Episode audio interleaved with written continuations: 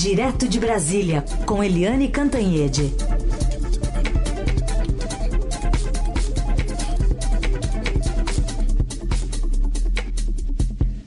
Eliane, bom dia, feliz 2020.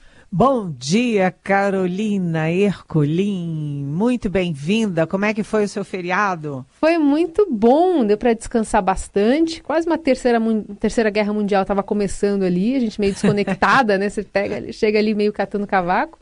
Mas agora já atualizadíssima de todas as notícias e pronta para mais um ano, inclusive com, com essa companhia sempre muito agradável a partir das nove. Muito bem-vinda, muito bem-vinda. e a gente vai ter muita notícia, não só internacional, mas também aqui dentro do Brasil. É, muita notícia. Aliás, vamos começar falando dessa tensão, né? É, a escalada que ocorreu, especialmente no fim de semana, entre os Estados Unidos, o ataque ao comandante iraniano e a posição do Brasil. Aliás, inclusive, sobre isso, tem uma pergunta aqui do nosso ouvinte. É, o Carlos Ioco mandou aqui um pergunte para Eliane desejando também um ótimo ano novo para você, mas ele também quer saber como você avaliou o tom da nota da chancelaria brasileira sobre o ataque dos Estados Unidos ao Irã. Então, vamos começar por esse tema? Vamos sim, vamos começar por esse tema. Bom dia, Carlos, bem-vindo. Excelente pergunta, sabe por quê? Uh, é uma crise internacional, sim, de grandes proporções, mas o que interessa mais diretamente a gente é uh, a posição brasileira, como a diplomacia e o governo Bolsonaro vão reagir, vão se posicionar, e também a questão do petróleo. A questão do petróleo, do ponto de vista objetivo, é o grande reflexo, é o grande impacto aqui no Brasil. O presidente Jair Bolsonaro começou bem. A reação às primeiras manifestações do presidente Bolsonaro foram bem, porque a primeira coisa que ele disse é o seguinte: tem impacto é, no petróleo, sim, no preço do petróleo, sim. Ou seja, ele deu uma informação correta, tem impacto, óbvio. E segundo, ele descartou qualquer tabelamento de preços. Isso é importantíssimo para o mercado, importantíssimo para a Petrobras, para os investidores, para a população porque a gente teve no governo PT muita manipulação política de preço de tarifa pública, né? E teve também ali aquela ameaça do presidente Bolsonaro de intervir em preço do diesel na Petrobras e foi uma grande confusão até que ele entendeu e recuou. E dessa vez ele já deixou claro desde o início, tabelamento não. A segunda manifestação do presidente foi também adequada, porque o presidente disse: olha, é uma questão dos grandes e nós, Brasil, não temos poderio nuclear, não temos é, como nos meter nisso, porque uh, se tiver uma retaliação, a gente não tem como reagir à altura. Então, as manifestações do presidente foram bem, mas a cúpula do governo passou a sexta-feira inteira reunida, recolhendo informações do Itamaraty, com a área militar participando ativamente, o presidente Bolsonaro, etc., todo mundo para decidir como se posicionar. A nota uh, brasileira só veio à noite, Carolina, e uma nota que eu achei interessante porque não condenou em nenhum minuto a ação americana e não condenou em nenhum minuto o assassinato de um líder militar iraniano num terceiro país, que é o Iraque. Então, o Brasil, a nota brasileira não condenou os Estados Unidos, condenou é, subjetivamente o terrorismo e, no final, condenou as ações do Irã contra é, em alvos americanos. Ou seja, o, a nota foi uma pré-manifestação é, um pré-posicionamento a favor dos Estados Unidos. Isso marca mudanças na política externa muito importantes. Primeiro, o Brasil sempre disse que terrorismo é uma coisa distante e nós não temos ameaça de terrorismo. Agora, o Brasil, na nota, insiste muito na questão do terrorismo, ou seja, o terrorismo passou a ser uma questão do Brasil. A segunda questão é que houve uma guinada no foco no Oriente Médio, que sempre foi a crise é, Israel-Palestina e agora passa a ser o Irã. O Irã é a ameaça. É, é a, é a, tentativa, a audaciosa tentativa do, de hegemonia do Irã na região, é, agora já dizendo que vai enriquecer urânio, vai usar para fins militares, ou seja, rompendo qualquer acordo internacional. Uh, isso é realmente muito preocupante. E a terceira guinada é que o Brasil insiste no alinhamento automático com os Estados Unidos. Isso foi só em relação ao primeiro ataque dos Estados Unidos, uh, mas a questão é: se houver uma retaliação do Irã, como todo mundo espera, uma retaliação feroz do Irã, os Estados Unidos vão cobrar uma posição e uma ação mais objetiva do Brasil. E aí é que a porca torce o rabo. Como o Brasil vai se posicionar? Os diplomatas muito experientes com quem eu conversei e os militares todos torcem para que o Brasil não se envolva nesse tipo de conflito. O Brasil não tem nada a ver com isso e o Brasil muito menos tem a ganhar de um lado ou de outro se envolvendo nesse conflito. Para se envolver é como mediador neutro, como estão fazendo, por exemplo, Alemanha, França e Reino Unido. Agora, para tomar partido por um lado, é altíssimo risco, militares e diplomatas é, repudiam essa ideia. Aliás, acho que é, essa questão envolvendo o Irã acaba servindo como um grande exemplo prático do que representa um alinhamento automático do Brasil com os Estados Unidos, né, Eliane? Ah, com certeza. Porque é, alinhamento automático o Brasil não teve com os Estados Unidos nem na ditadura militar. Você vê que na política externa do presidente Geisel, do presidente Figueiredo, né, era uma, uma relação altiva em relação ao Washington. E você teve todos os governos pós-redemocratização na mesma linha é, do Gás e do Figueiredo de é, não alinhamento. E agora o governo Bolsonaro quer fazer um alinhamento que é, é mais do que um alinhamento Brasil-Estados Unidos. É um alinhamento governo a governo, um alinhamento com um governo que é fugaz, como todo governo. Mesmo nas ditaduras, o governo um dia acaba. Né, e muito mais nas democracias. E o governo Bolsonaro faz uma aliança, uma um alinhamento automático com os Estados Unidos que é preocupante, até porque esse ano é ano de eleição, o, o, o Trump está vivendo um processo de impeachment, ou seja, é, o Brasil teria que ser mais cauteloso e pensar mais nos seus próprios interesses, né? Bom, outro assunto para a gente tratar aqui é destaque do Estadão de hoje e vai para esse valor recorde de emendas parlamentares no primeiro ano do governo Bolsonaro que desembolsou 5 bilhões 700 milhões de reais em 2019, que é um valor inclusive acima do que é, havia sido pago por Michel Temer em 2018. As emendas parlamentares são aquelas que o presidente pode determinar o ritmo né, de pagamento, dependendo da, da, da relação que tem com o Congresso. O que, que você acha desse toma lá da cá, se é que ele existe e por que esse valor foi tão alto, Eliane? Pois é, essa reportagem, esse balanço muito bem feito foi do Felipe Frazão e do Tiago Faria. É, são dois jornalistas de política aqui de Brasília, do, do nosso Estadão. E mostra aí que é o seguinte: uma coisa é o que você diz e a outra coisa é o que você faz. Faço o que eu digo, não faço o que eu faço.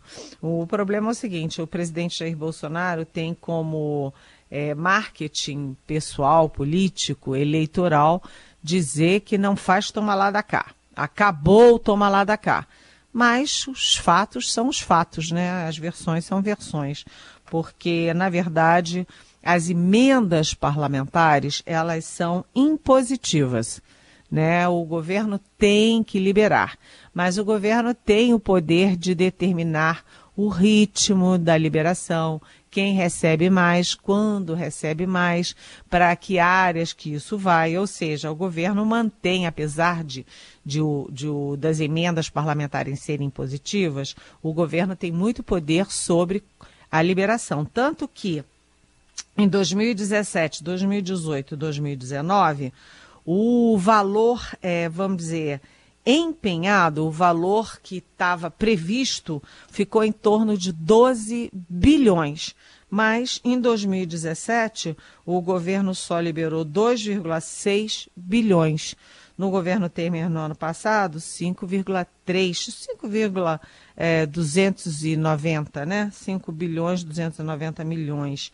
E agora, no governo Bolsonaro, apesar de tudo isso, de todas as falas e, e aquela coisa de bater no peito, eu faço diferente, Brasil novo, etc., o Brasil foi o mesmo Brasil de sempre e até mais, porque foram liberados 5,7 é, bilhões em 2019. Isso significa o seguinte, que quando a coisa esquenta, o governo abre as torneiras. Tanto que no levantamento dos nossos repórteres fica claro que na reforma da Previdência foi o pico de liberação, tanto na reforma da Previdência como em dezembro, quando os parlamentares ameaçavam não votar mais nada se não viessem as liberações prometidas pelo Palácio do Planalto. Aí o, o, o Congresso apertou a corda e o Palácio liberou. Ou seja, é, é, do jogo, é assim que se faz. E o governo vai dizer, vai falar uma coisa, vai fazer outra. E aí, onde são essas emendas? Essas emendas são para a saúde, são para a educação, são para pequenas pontes, são para é, melhorias das cidades, como, por exemplo, é, um jardim, um parque, é, ou até mesmo uma escola.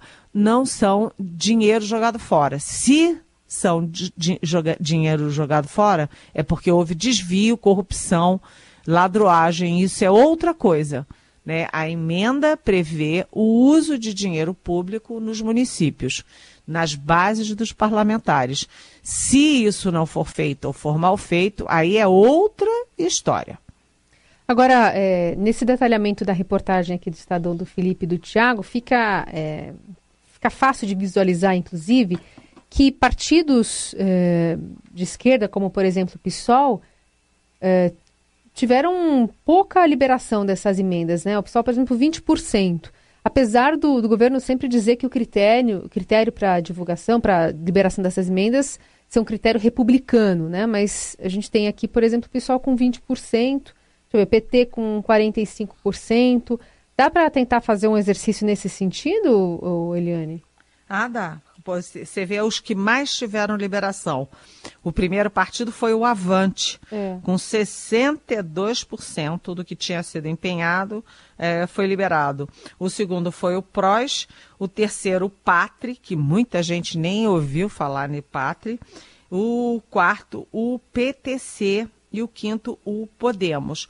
Ou seja, a gente tem aí uma uma mudança clara, porque os partidos mais à direita estão mais próximos do palácio e tem aí uma canetada mais generosa.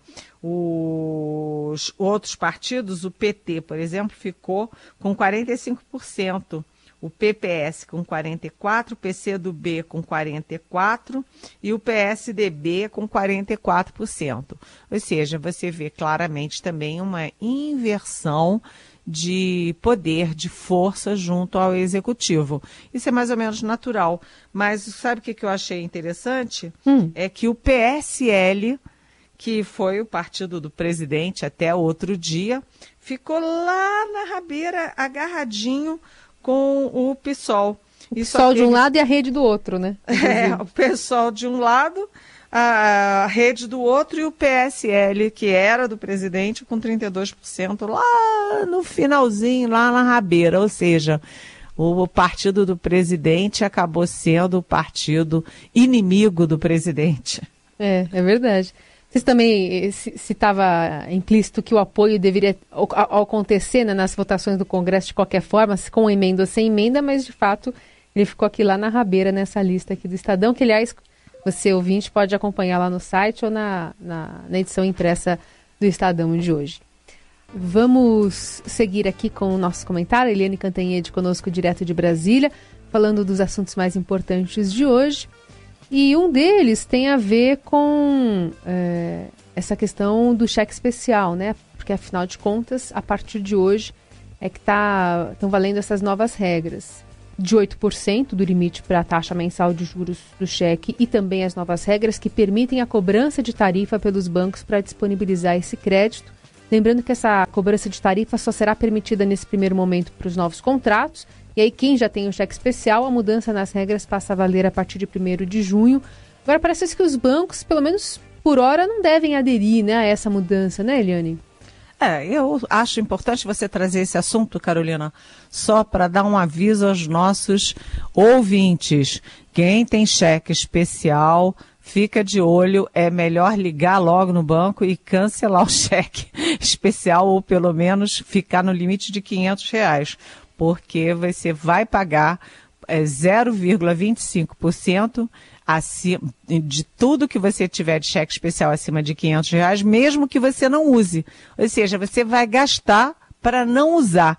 Então, é, fica aqui esse alerta. E quem vai abrir conta também tem que ficar de olho, porque é, qualquer cheque especial acima de 500 reais, você vai pagar por isso. É só um serviço, acho importante avisar, porque quem avisa, amigo é. É bom ficar, ficar atento realmente a esse assunto. Agora, tem perguntas dos nossos ouvintes, é, várias que chegaram aqui. Uma delas é da Laura de Diadema. Ela quer saber por que tanto mistério sobre a causa da cirurgia da primeira-dama. Há algo a temer ou uma tentativa de esconder, né, uma vontade, um capricho da primeira-dama? O que você pode dizer sobre essa, essa operação, Eliane? Oi, Laura. Posso discordar de você?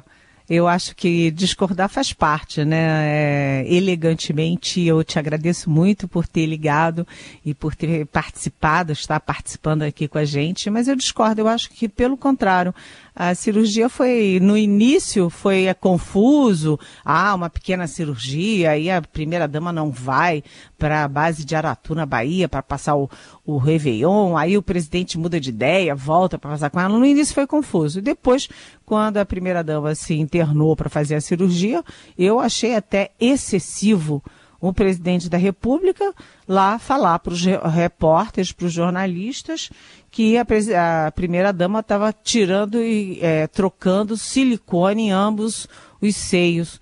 Eu acho que isso não é uma informação que cabe ao presidente da República passar né? Achei excessiva. E aí também disse que ela está botando um clipe no abdômen, ou seja, é, é, a, a primeira-dama está fazendo uma cirurgia plástica e também está fazendo uma cirurgia, fez uma cirurgia de hérnia. Eu acho que essas informações foram bastante claras. O mistério foi antes. Depois da cirurgia, eu acho até que houve excesso do presidente, que não cabia a ele esse tipo de detalhamento. Outra pergunta é do Ricardo Correia, aqui de São Paulo. Está também desejando feliz ano novo a todos nós. E ela, ele escreve aqui: peço que Eliane comente mais essa declaração, segundo ele, maluca do presidente Bolsonaro sobre é, a crítica de livros por terem muita coisa escrita. Aliás, para quem perdeu essa notícia nos últimos dias, a gente traz um trechinho da fala do próprio presidente sobre o assunto. A partir de 21 e 21, todos os livros serão nossos, feitos por nós. Os pais vão vibrar, vai estar lá a bandeira do Brasil na capa, tá? e, não, e não duas. Tá? Vai ter lá o hino nacional.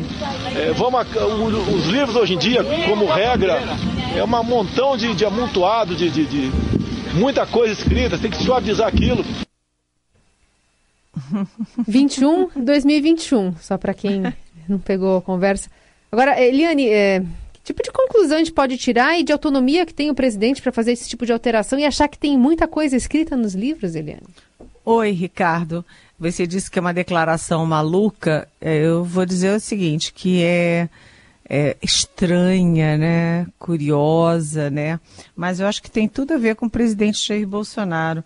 Falar que tem que os livros têm um montão de amontoado de muita coisa escrita a frase é meio confusa, né? É um montão de amontoado de muita coisa escrita. É esquisito. O, a forma como ele falou é esquisita. Segundo, livros têm coisas escritas. É, livro não é só desenho, livro não é só ilustração, livro não é só cor.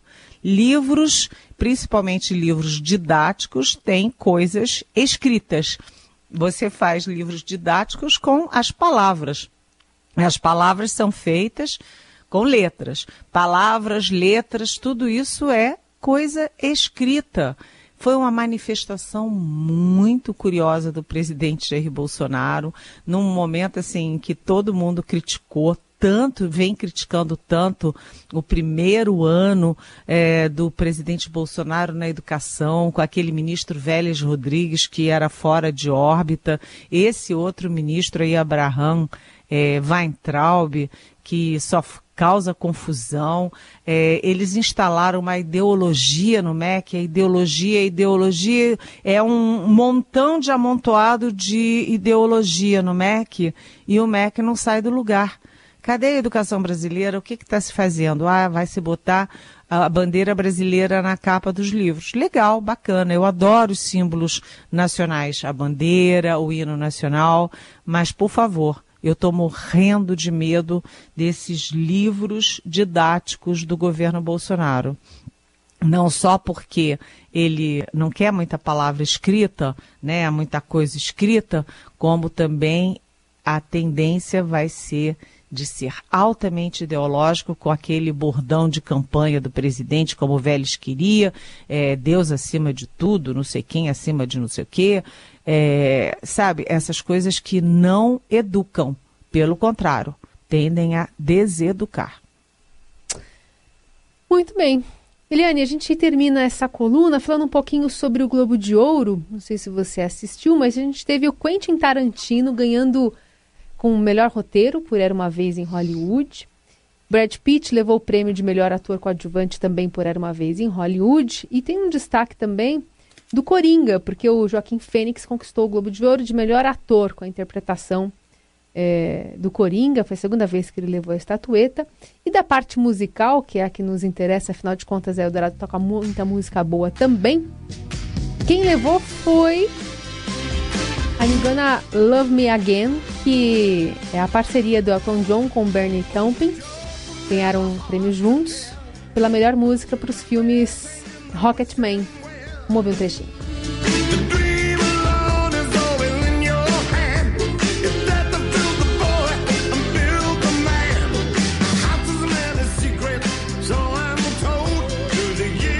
Assistiu algum desses, não? Eu assisti, uh, assisti o irlandês. Tá. Tava concorrendo, que... né? O melhor drama. Melhor drama, melhor ator, né, melhor né? Ator. Também. É, foi. Eu achei muito, muito espetacular, como sempre, né? Eu gosto muito, muito do, dos Scorsese. atores, do Scorsese. Só achei o filme um pouco longo demais. Eu acho que ali tinha cortes possíveis. E achei uma crítica aos Estados Unidos, né? Tem aí uma história dos Estados Unidos ali que não é lá nada bonita. Gostei muito. É, eu vi também é, o que não gostei do hum. casamento. Como é que é o nome do, do casamento? Do História de um Casamento. História de um Casamento. Que é também da Netflix, né? É, sabe o que acontece com a história de um casamento? Hum, eu achei que. Sem spoiler, hein, Eliane? Cuidado. tá bom. é verdade. É, é. Mas eu achei o, o, a história de um casamento uma, uma temática muito, muito americana. Hum. Sabe? Uma coisa assim, muito deles. Eu não acho que é uma temática mundial nesse momento. E achei que é um filminho bacana que foi transformado como se fosse um filmaço. Mas isso é uma opinião minha de leiga, né? É... É que no final das contas também não ganhou nada, né?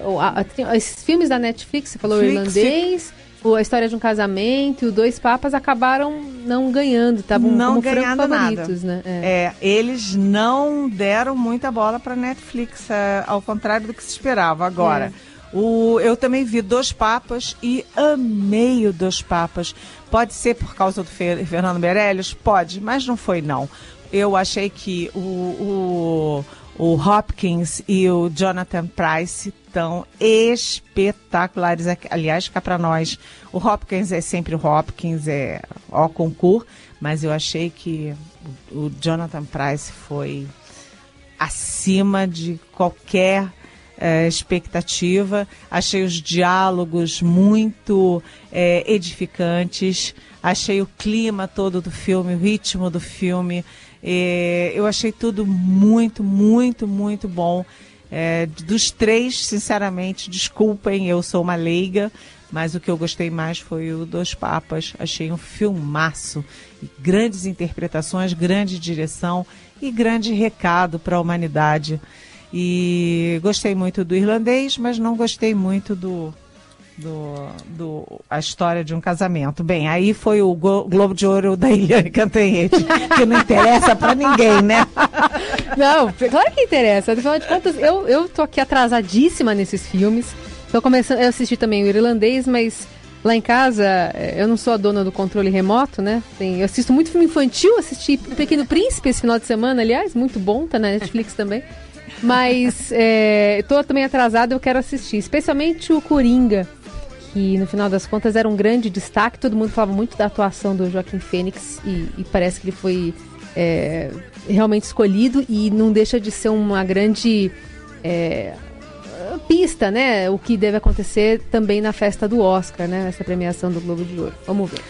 Agora, o Brad Pitt fez bonito também, né? Também, também. Deu, deu uma desbancada ali nos, nos grandalhões da, da, da de Hollywood. Mas foi, é sempre muito bom, né? Cinema, cinema, é, cultura, teatro, artes e livros didáticos é. com muita escrita são sempre coisas muito boas, né, Importante, né, Carolina? né? A partir, aliás, muitos filmes são baseados em livros, né? Histórias que saíram das páginas de livros, enfim, fica, fica a sugestão. Eliane, obrigada, boa semana para nós, até amanhã, hein? Até amanhã, beijão.